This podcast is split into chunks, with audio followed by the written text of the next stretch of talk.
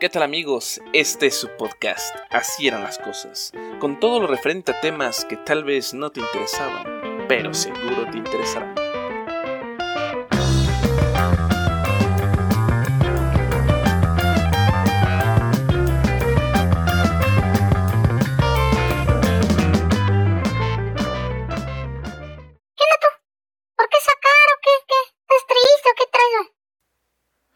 Cómo te explico, Valerio, pues este, pues es que corté con mi novia, güey. Y pues ya terminamos y planeta, pues estoy triste. Y no sé cómo me volvió a pasar lo mismo. Ya van tres veces que me pasa lo mismo. No sé qué me pasa. No puede ser. ¿Qué estoy haciendo mal? ¿Triste, muy triste, poquito triste, mucho muy triste o qué tan triste? No, pues, pues sí estoy muy triste, güey. La verdad es que, pues pasé muchos momentos con ella y pues yo la amaba mucho y, pues o sea, yo la amaba, yo la amaba con todo mi corazón. Yo le entregué, le, entregué los mejores años de mi vida, Valerio. Lo mejor le entregué, güey. Y, y cambié muchas cosas y, y dejé un montón de las cosas que me gustaban por ella, güey. Y ella no las valoró jamás, güey. Y pues me duele. Ya, ya, ya, cálmate, güey, no, no, no andes de no manches. ¿Cómo me cae gorda la gente ridícula, no manches? Güey, cálmate. O sea, el amor ni siquiera es así, o sea, se te va a olvidar al rato. O sea, eso de que te enamoras es, es otra onda, güey. Estás, estás mal, mira, no sabes ni cómo está el asunto. Mejor cálmate, no andes de ridículo, lo vas a superar, no te vas a morir, o sea, tranquilízate. Más, mira, vamos a un table y se te baja. Tranquilo. Tranquilo, mi rey. Vamos, échale ganas, papi. Las personas aquejadas por conflictos de pareja repetitivos siempre se quejan de lo mismo. ¿Cómo fue que me pasó lo mismo otra vez? Esa pregunta es recurrente. Repiten los mismos errores durante años y se van sintiendo decepcionados por la acumulación de secuelas y daños emocionales. Y van, digamos, como perdiendo la posibilidad de encontrar por fin el amor en una relación. Nuestra ignorancia sobre el funcionamiento del mecanismo mental y del mecanismo mental humano del amor nos lleva a repetir los mismos errores de antes y nos prohíbe liberarnos del amor de pareja. Un falso amor que jamás ha existido. ¿No me crees? Quédate hasta el final y te demostraré cómo es que ese amor no existe. Es una mentira. Y cuidado, hablo del amor de pareja, porque para mí el único amor que existe es el propio y el que sienten algunos padres por sus hijos. Óigame, yo soy una mujer decente y además soy casada. Ya, ya, Lupe, soy yo. Héctor, ¿me quieres? Sí, Lupe. Oye, ¿y tú? Pues yo aquí esperándote llena de amor y de chorizo. Pues más vale que tragues Ori mientras salga, porque si no, dentro de poco no va a haber nada. ¿Estamos fregados? Y barridos. En la maternidad. Eh, ¿Pero me quieres, Héctor? sí, Lupe. Oh, yo a la mera verdad no sé qué me ves para amarme como me amas. Todo. Ahora, Lupe. Porque aparte de aguantar un piano, eres guapo, rete elegante y me traes de un ala papazote. Oh, ¿Sabes que la mera verdad? Modestamente tengo que admitirlo. ¿Y tú qué me ves, Héctor? No sea payaso. Oh, Lupe, yo no la veo porque me deslumbro. Porque como mi Lupe, no hay dos. México lindo y querido. Órale, Lupe. La mera verdad es que somos un par de cueros, mi Héctor. Sí, es cierto. Estoy muerto. ¿Qué quieres? ¿Te canto, te bailo o te resucito? Ah, Usted sosiega. Hay quienes dicen que el amor no debe ser sufrimiento, que no debe doler. Pero están equivocados. El amor duele y mucho. Es inevitable. ¿Han amado a alguien? ¿O más bien creyeron que amaron a alguien alguna vez? ¿Y cómo se sienten cuando esa persona enferma? ¿O cuando no sabían si había llegado con bien a su casa? Pregunten a una madre que ama a su hijo. ¿Qué siente cuando su hijo está en peligro? Las madres viven en constante preocupación por sus hijos. Les duele, les aterra que algo malo les pase. El sufrimiento en el amor de pareja puede causar una desesperación que no tiene comparación en la experiencia humana. Muchas personas no son capaces de resistirlo y quedan completamente fuera de combate. Les recomiendo leer un poquito sobre la teoría mimética de René Girard para entender un poco más sobre lo que les hablo. Primeramente, sucede que confundimos deseo con amor, y eso es un problema esencial que el ser humano aún no sabe discernir en materia de relaciones. El deseo produce sucesos externos que si no se controlan, pervierten y dominan el modo en que funciona la mente. La confusión habitual del amor con la pasión y el sufrimiento procede de esta causa. René Girard, durante los últimos 60 años, se dedicó a descifrar las claves del funcionamiento psicológico del deseo en su libro Mentira Romántica y Verdad Novelesca, publicado en 1961, explica de un modo admirable cómo en el ser humano todo aquello que es importante funciona desde las dinámicas del deseo. En nuestra época actual, por ejemplo, cada vez se da más algo así como un enloquecimiento afectivo relacional. Y si entendiéramos un poco lo que es el deseo y sus dinámicas imitativas o miméticas, daríamos con la clave de todo, de todo el sistema relacional humano. Y todo esto, el deseo humano, el proceso dinámico y continuo de imitación y emulación, está anclado con el funcionamiento cerebral de una parte de nuestro cerebro denominado científicamente como tercer cerebro, cerebro mimético o sistema espejo. No estoy entendiendo nada. Por lo que veo, creo que entonces, pues, uno no se enamora o si se enamora, ah, ya ni sé. Aquí les dejo unas referencias científicas para los que son un poquito, digamos, como que no creen demasiado en lo que estoy diciendo.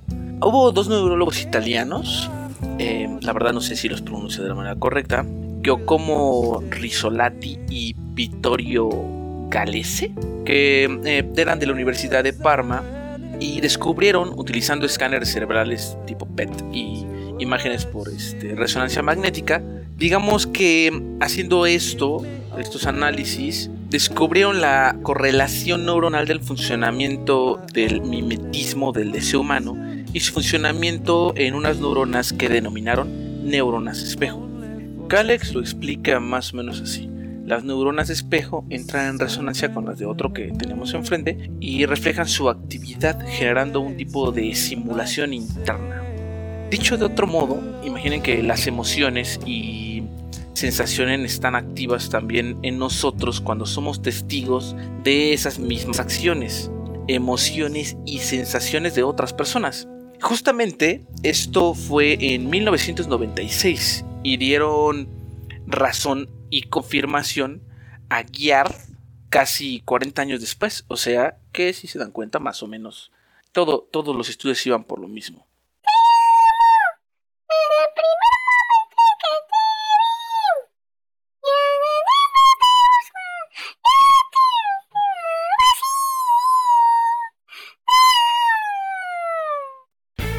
Ay, el amor. Te transforma. Está vinculado con todo tipo de locuras de dolorosa manifestación. Celopatías, mitomanías, dependencia, subyugación, conductas autodestructivas, violencia doméstica, masoquismo, adicciones sexuales, mesalinismo, parafilias y un largo etcétera. Pero, ¿cómo, ¿cómo comienza todo? Bueno, pues Friedrich Hegel un filósofo bastante famoso, lo explica eh, con sus trabajos relacionados con el desear ser deseado. Hegel expone de una forma filosófica el porqué de este comportamiento. Y vaya que pone a pensar, ¿por qué vas al gimnasio? ¿Por qué dietas y operaciones estéticas? ¿Por qué deseas gustar? Así de simple. ¿Por qué quiere un ser gustado?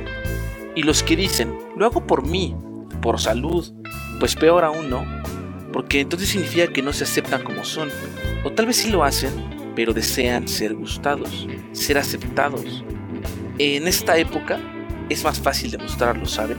Esta gente fit no se cansa de subir fotos de sí mismo y me pregunto, ¿eso es narcisismo o deseo de ser deseados? Pues aprendí que realmente es lo mismo. Esa gente que le encanta estar subiendo a sus estados de WhatsApp y Instagram fotos de sí mismo, justamente tiene este problema, el deseo de ser gustados. Hegel tiene toda la razón. Ahora recuerdo cuando en los noventas se dio ese fenómeno tan popular en todo el mundo denominado vigorexia nerviosa. Hubo mucha, mucha chamba para los psicólogos en esa época. Y todo ese fenómeno por culpa nada más y nada menos que de la televisión. Ok, los hombres, obviamente, si van a ir a la playa, qué mejor lugar para ver de todo y sin pagar. Entonces, ¿cuáles son sus técnicas para estar checando a las chicas? Sagitario, ¿cómo le haces tú? Pues yo así, viendo así para ver todo, todo, sin ver nada y al final, pues, así como que, ay, ay, ay, otra cosa. Ay, hay otra. Así. A ver, Leo, ¿tú cómo le haces? Es triste, pero este programa es de lo más estúpido. Y tanto las personas que van a este programa como las que lo ven están en la misma condición.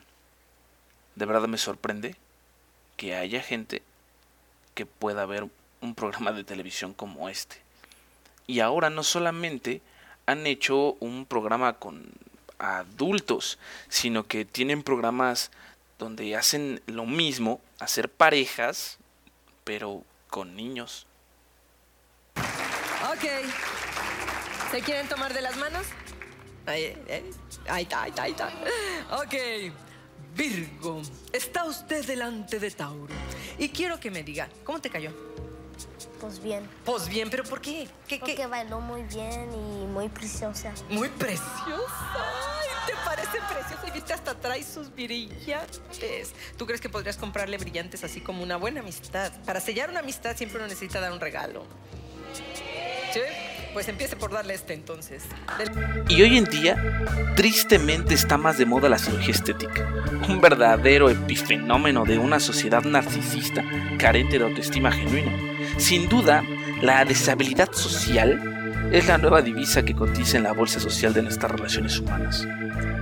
¿Cuántos casos no hay de mujeres que dicen que se operaron por la presión de una pareja? El deseo de ser deseado es entrar en las relaciones. Supone en muchos casos intentar escapar a la esclavitud de, de desear ser otro, a base de pretender convertirse en un modelo de deseo para los demás. Pero es paradójico. Cuanto más se pretende escapar de la ley de los demás, más se convierte uno en su esclavo. Es, es fácil reconocer el narcisismo del otro. Sin embargo, es muy difícil y exige mucha determinación y trabajo descubrir en nosotros el deseo del deseo de los demás. La razón estriba en que desde el nefasto impacto del romanticismo todo ha cambiado en las personas. Todas las novelas de la época romántica replicadas en nuestros mitos modernos televisivos a través de series, concursos amorosos, películas ridículas, famosos con matrimonios arreglados, libros, presentan a los humanos como un objeto solipsista, haciéndonos creer que somos individuos dotados de una genuina e intrínseca originalidad, con deseos supuestamente espontáneos, generados según de nuestra razón, personalidad y voluntad. Pero esto es falso. La verdad científica demuestra algo muy diferente. Como lo explicaré más adelante, no hay tal cosa. Nuestras relaciones humanas nacen, viven y mueren al compás que marcan los demás tomados como modelos. Tan simple como decir que la ciencia ha demostrado que el principio esencial que domina cualquier relación humana es la reciprocidad, o sea, la tendencia esencial a imitar el deseo del otro. Y para todo esto, entonces, ¿qué es el amor? Pues yo diría que el amor no es otra cosa más que una necesidad patológica de ser deseado, algo así. Porque al final consiste en una tarea de buscar y descubrir a alguien que te quiera en tu lugar. Y así, la empresa de la conquista amorosa se basa en reconocer a la persona que resolverá desde fuera mi necesidad de ser tomado como objeto de deseo por los demás. Y pues sí está feo, ¿no? Pero pues así es la verdad. O sea que en realidad todo esto que creo que es amor, en realidad solamente lo único que hago es estar buscando a alguien que me ame. Y si busco a alguien que me ame, pues entonces estoy buscando pues incrementar mi narcisismo, mi deseo de ser deseado y así poder mantener mi ego en alto. O sea, ¿eso es más o menos lo que quiere decir esto? Ya no me siento enamorado de ti como antes, o simplemente ya no te amo. Todos hemos dicho o escuchado eso. Y decimos que se debe a que ya estamos cansados de los tratos, o hay alguien más, etcétera, etcétera. O que ya nos dimos cuenta de la verdad. Pero, nah, simplemente ya no estamos drogados. Porque mientras lo estábamos, nuestra pareja era igual, no cambió, pero estábamos cegados por una poderosa droga y no nos dimos cuenta simplemente de la verdad. Así que nos damos cuenta porque se acabó el efecto de esta droga. Les explico. Primeramente, lo que hay detrás de la frase ya no te amo es una confusión que procede en buena parte de la propaganda romántica y del bombardeo del marketing publicitario. No hay industria más opulenta que la del enamoramiento. Ropa, perfumes, música, viajes, cine, etc. Estar enamorado es algo muy explotable comercialmente.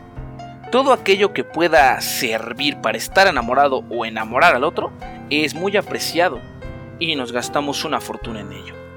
Fíjense que en el Instituto Psiquiátrico de Nueva York, Donald Klein y Michael Leibowitz postularon la relación del enamoramiento y la aparición de un neurotransmisor muy potente y adictivo, la feniletilamina. Feniletilamina, que se genera por cosas tan simples como un intercambio de miradas, un roce de piel o un contacto físico. Se dieron cuenta de que el cerebro de una persona enamorada presenta grandes cantidades de feniletilamina o esa cosa. Y establecieron que esta sustancia explica las sensaciones y modificaciones fisiológicas que experimentamos cuando ocurre el enamoramiento. El enrojecimiento, el insomnio, la excitación, las mariposas en el estómago, etcétera, etcétera. El problema es que el cerebro humano no es capaz de gestionar neurológicamente esta sustancia cuando los circuitos neuronales están inundados por mucho tiempo. Esto quiere decir que no estamos diseñados para estar permanentemente enamorados. Lo adictivo de este neurotransmisor cerebral explica por qué muchas personas pretenden mantener una relación de pareja por tanto tiempo, porque les gusta estar continuamente bajo los efectos de esta sustancia. Ay, está bien bueno. Está bien rico esto que me estás dando. ¿Cómo, ¿Cómo dices que se llama esto que nos estamos formando, carnal?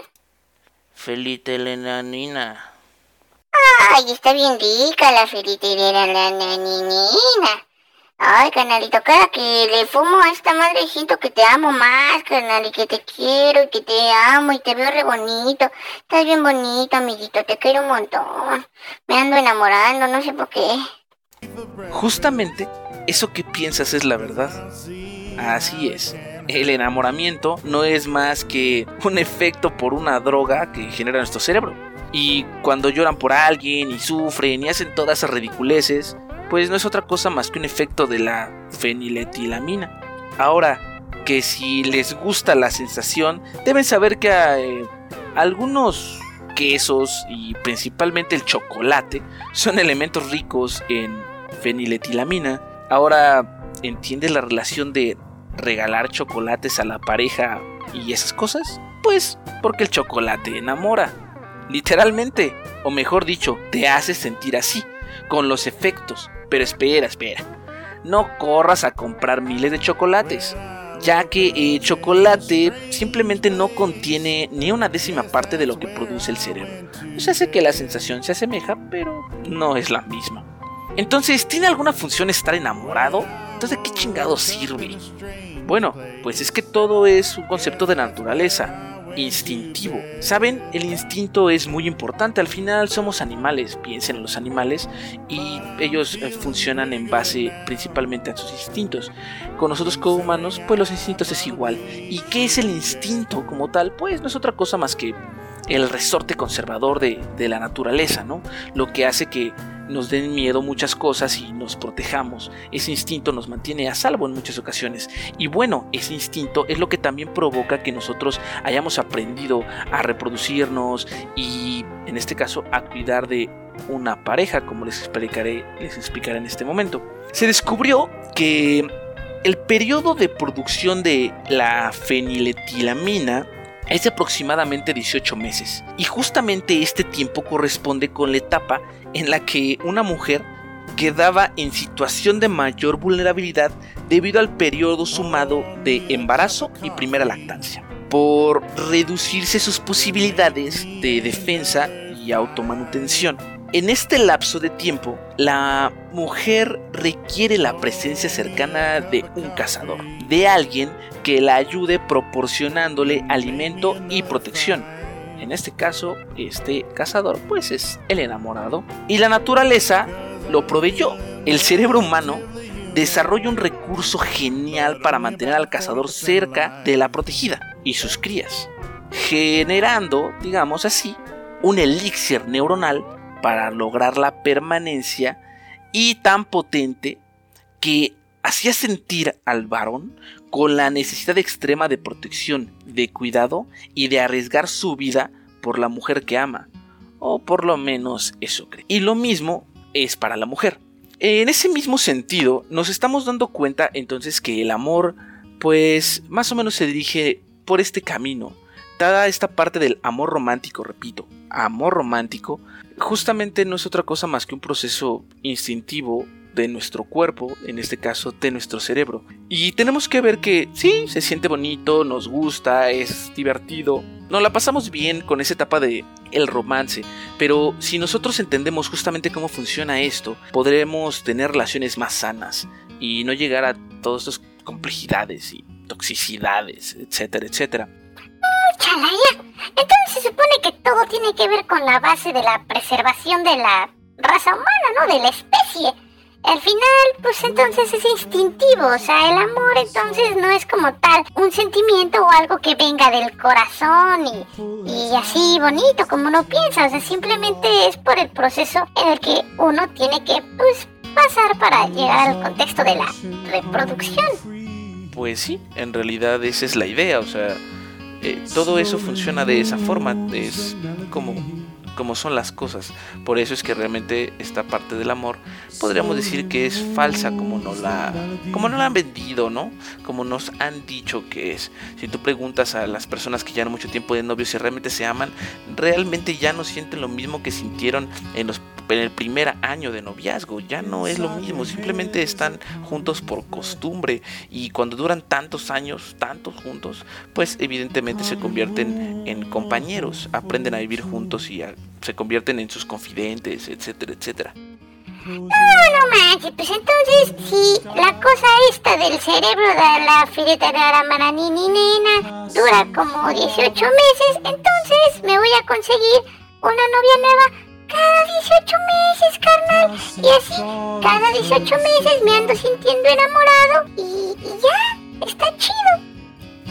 Pues sí, mi querido Valerio, creo que tienes mucha razón. No se escucha mal. Creo que sería una buena idea. Y hay algo que yo comprendo un poco más sobre el amor. Para mí el amor tiene, tiene unas situaciones que, que hay que tener mucho cuidado.